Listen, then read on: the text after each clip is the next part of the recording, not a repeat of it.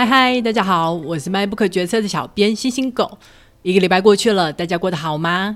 先跟大家提醒一下，我现在录音的这个当下，外面正在下雨跟打雷，所以有可能会把打雷的声音给录进去。大家如果听到的话，不要太过惊讶。耶耶耶！台湾又成功的回到嘉陵啦，而且疫苗的施打率也超过四成了。现在又有高端跟 BNT 两个生力军的加入，感觉突破五成是指日可待的事情。我非常非常期待有一天回台湾可以不用再隔离十四天。倒是美国这边啊，因为 Delta 的关系，感染的人数又上升了。原本以为九月的时候可以回到公司去上班，现在公司又宣布会延到明年。我跟我老公原本是一人一台车嘛，但是因为现在都是在家上班，所以这个礼拜就决定把比较旧的那台车给卖了。一开始我们遵循传统，是把车开到二手车商那边去让他们估价，结果报出来的价格大约是当时买的价格的六成。后来听说有一个线上二手车的网站叫做 Carvana，它的估价会比较高，我们就想说那来试试看。卡巴纳它是没有实体店面的，所以呢，使用者是在网站上去登录，诶，我想要卖车，然后填写一下车子的状况，网站就会直接给你一个估价。如果你对价钱满意的话，就可以跟他预约一个时间，请他派人来签车。如果车子的状况符合你所描述的话，那钱就会直接汇到你的户头。我起先一直都怀疑，诶，他会不会是诈骗啊？因为他给出来的估价真的远高于其他的车商，那他会不会收到车以后，然后就东扣西扣一堆钱，结果实际上我们收到的钱还比其他车商那里要少？结果没想到卡瓦纳非常的干脆，车子牵走以后，两天后钱就直接进我们的户头嘞，跟当时网站上的估值一模一样，没有骗人，这样的效率实在让我们太太太惊讶了。你要知道，在美国，所有的事情都要非常有耐性，尤其是牵扯到政府单位的时候，常常等个几个月都是非常常见的事情。像是我工作是需要申请工作证的，我今年三月就申请了，然后一个月后收到政府的回函，跟我说：“诶，我们收到了。”然后现在都要九月了，我还没有收到我的工作证，很不可思议吧？你可能会说，嗯，政府单位通常效率本来就比较差嘛。No no no no no，我之前买家具也是一样慢。五月时候买的，到了九月还有东西没有收到，所以啊，我们才对卡瓦纳两天的效率感到非常的敬佩。当然还有个原因就是，现在美国的车非常非常的缺。现在如果你想要买车，有的车你还需要加价才买得到哦。所以现在不只是房子要加价买，现在就连车子都要加价买了，是不是很扯啊？好的，让我们来介绍今天的书。今天要介绍这本书叫做《我反对不恐龙大法官 RBG 第一手珍贵访谈录》。这里所讲的 RBG 是这个大法官名字的缩写，他的全名是 Ruth Bader Ginsburg。这个名字真的太长了，所以请容许我还是用 R B G 来称呼他。R B G 大法官应该是全美国最有名的一个大法官，一个原因是她是有史以来第二位女性大法官，而且她一路以来都为性别相关的法案贡献非常多。还有另外一个原因是，当时有个大学生为她做了一个网站，网站的名称是“声名狼藉的 R B G”。这个网站里面记录了这个大学生他看了他的意见书以后所收到的种种启发，所以让他那种勇于反对的形象就深植于年轻人的心中。他在去年九月的时候因为癌症过世，当时在美国这边真的引起了巨大的讨论，因为他的去世代表了当时还在任的川普总统获得了第三次大法官的提名权。这也就暗示了进步派与保守派的大法官比例会来到悬殊的三比六。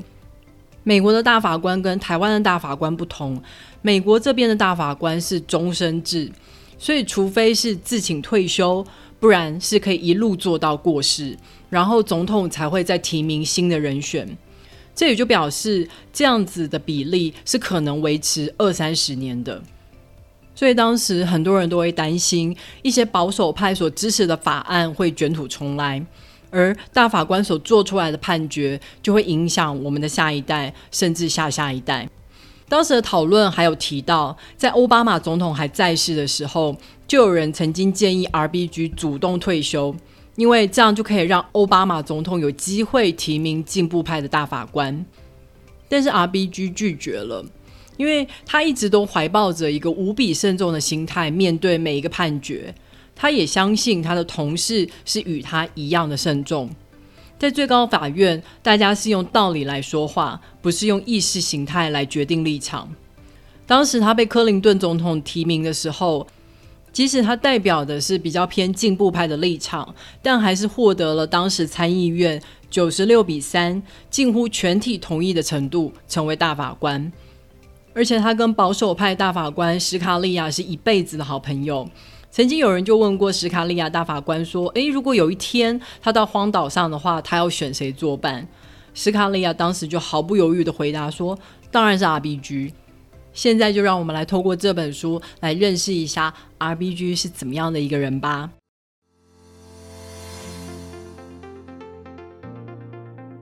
R B G 最有名的案子之一，曾经被翻拍成电影，电影的名称是《法律女王》。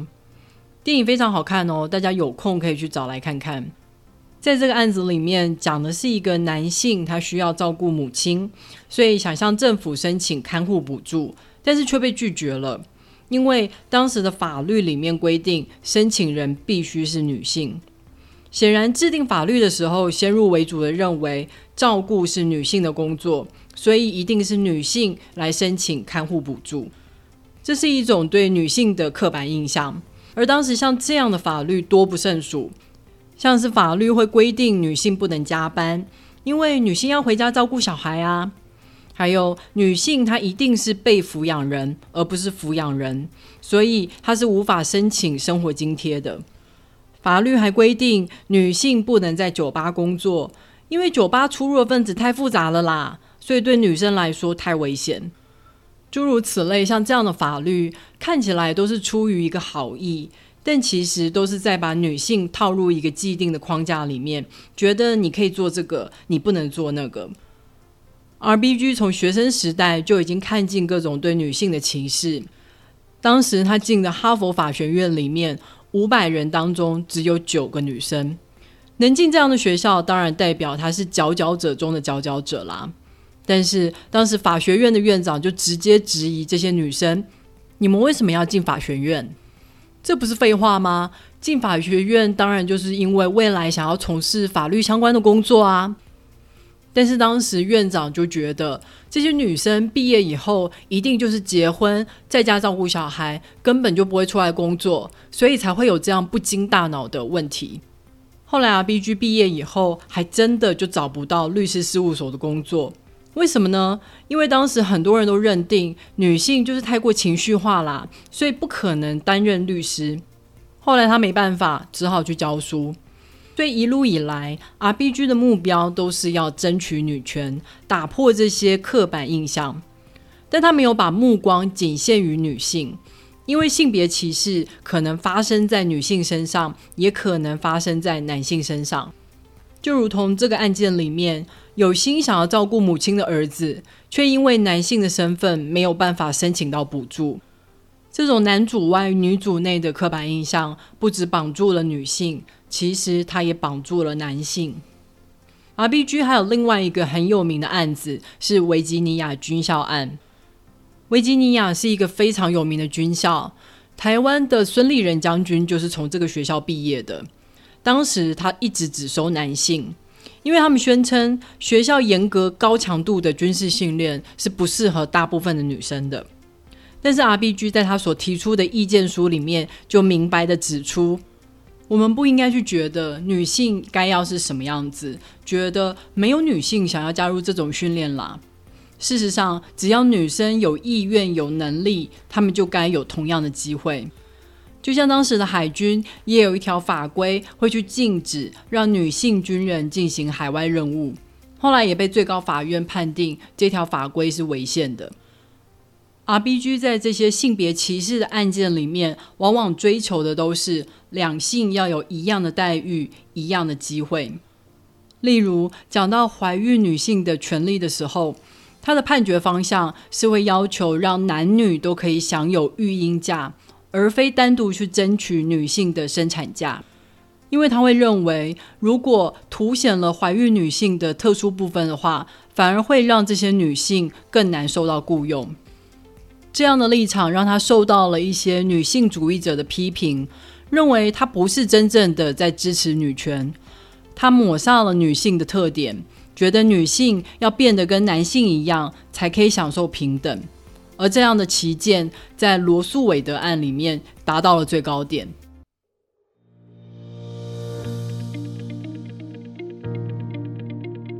在罗素韦德案当中，当事人他住在德州。她怀孕了，但是她不想要这个小孩。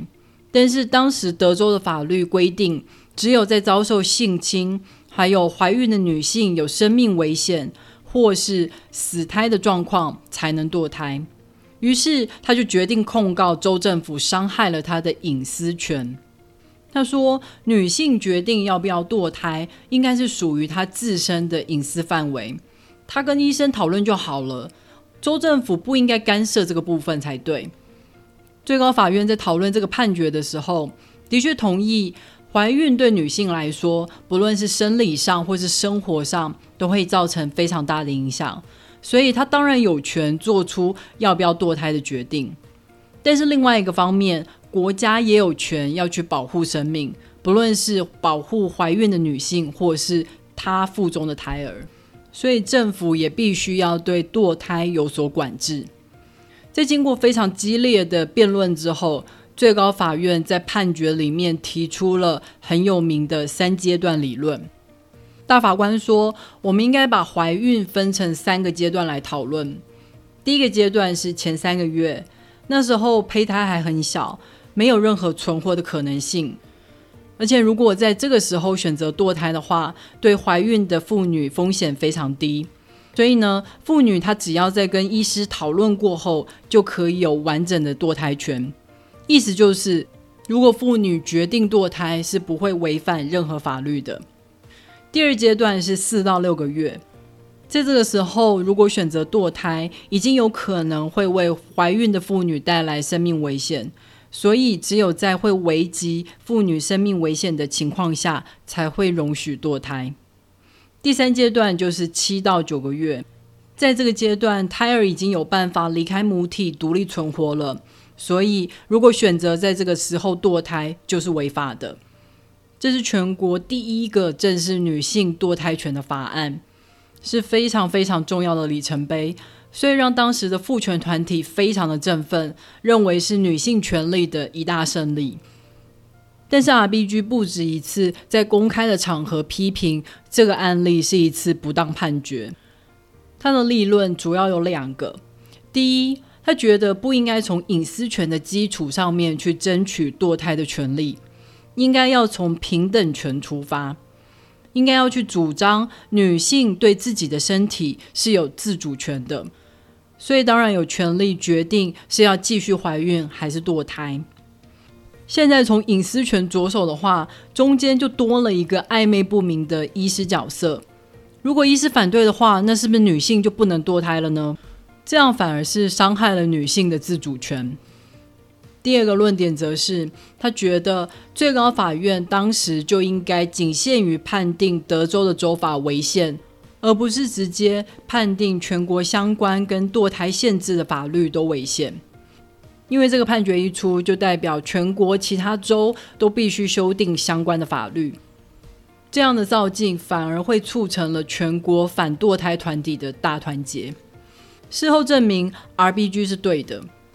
现在反堕胎已经是政坛上的主要战场之一了，因为经过此案以后，反堕胎团体发现。他们不用一周一周的去游说推行堕胎限制的法案，他们的目标现在就放在最高法院。所以当初川普就是承诺会提名支持反堕胎的大法官，所以就获得了这些团体的支持，也为他的总统之路带来了广大的票源跟金钱。而且也正是因为罗素韦德案的法律基础不够坚实，他讲的是隐私权，但是隐私权的范围到底在哪里，在这个判决里面都没有清楚的定义。所以，如果碰到了比例悬殊的大法官组合，就会显得岌岌可危。只要反堕胎团体可以找到适当的案件，那么推翻这个判决不是没有可能。如果这个判决被推翻的话，那么可以预想，我的未来就是部分的州就会恢复原本严格的堕胎限制，然后部分的州会维持原样。这样的差别就会创造了新的不平等。因为有能力负担的女人，她就有堕胎的自由；但是贫穷的女人，她负担不起去可以堕胎的州堕胎，那么最后遭殃的就是这些最弱势的族群。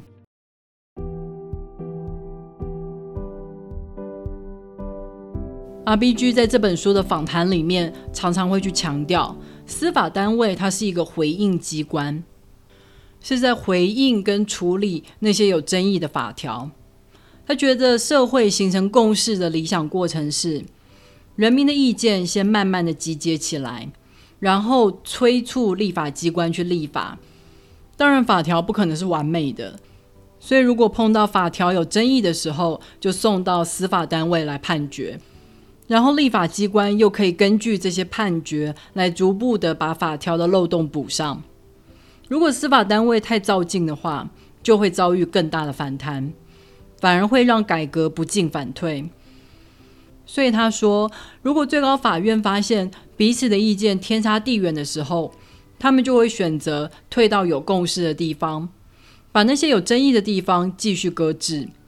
这样做不是在回避问题，而是在等待社会，给社会时间去形成共识。我觉得他所讲的这一点，正是很多进步派的盲点。他们常常都会希望改革要一步到位，如果没有这样做的话，就是在打假球。像是之前的同性婚姻，当时很多的进步派就觉得，当然是要改民法啊，你立什么专法啊？专法就是歧视啊。但是这种理想主义反而会堵死很多改革的可能性，甚至引发反对派的大集合。我相信一一二八的公投结果就是一个非常好的证明。所以 R B G 就说，如果他的意见没有办法获得多数大法官的同意，他也不会觉得气馁，因为他知道他的意见书是写给未来看的。也许未来有一天，共识就会形成啦。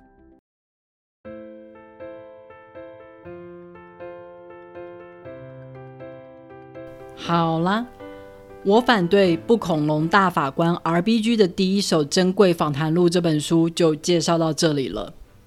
我在看这本书的时候，刚好最近台湾的大法官事件案子也跟性别议题有关。现在的劳基法规定，除非员工同意或是工会同意，不然不可以要求女性在晚上十点到早上六点的期间工作。除非公司提供了交通设施或是员工宿舍，大法官在这个案子里面判定这个法条是违宪的。你觉得这个判决合理吗？这个仅限于规定女性的法律，当然是违反了宪法的性别平等原则。但是今天在我们听过了 R B G 的主张之后，就会想到其实有更好的判决方向。当我们在争取权利的时候，应该都要想办法让更多人可以享受这个权利。所以，如果觉得仅限于女性是不合理的话，不是应该把这个权利扩及到男性吗？这就是 R B G 所追求的两性平等，是让两性有一样的待遇、一样的机会。曾经有人问 R B G，应该有多少个女性大法官才够呢？他回答：九个。也就是现在美国大法官的总人数。听到这个回答的时候，大家都觉得很惊讶，觉得太极端了吧？但是你仔细想想，有很长一段时间，九个大法官都是男性呀，为什么大家不会觉得奇怪呢？所以，如果要问两性平等要到什么时候才足够，我想，只有等到人们不会再因为性别对你所做的事情感到惊讶的时候，才叫做完全的平等。这本书很可惜的地方就是，里面提到的很多案例都没有多加说明，所以读者可能就不知道案例的内容到底是什么，也就无法用案例来更加理解 RBG 的想法。但是 RBG 还是非常值得我们的认识。如果你听了我今天的介绍，对它感兴趣的话，可以到 MyBook 决策的网站上来购买这本书哦。网址是 triple w 点 mybook 点 tw。也别忘了在 Apple Podcast、Spotify、First Story 跟 YouTube 上面订阅 MyBook 决策。你的订阅跟留言就是对我最好的动力。好的，让我们下个礼拜再会喽，拜。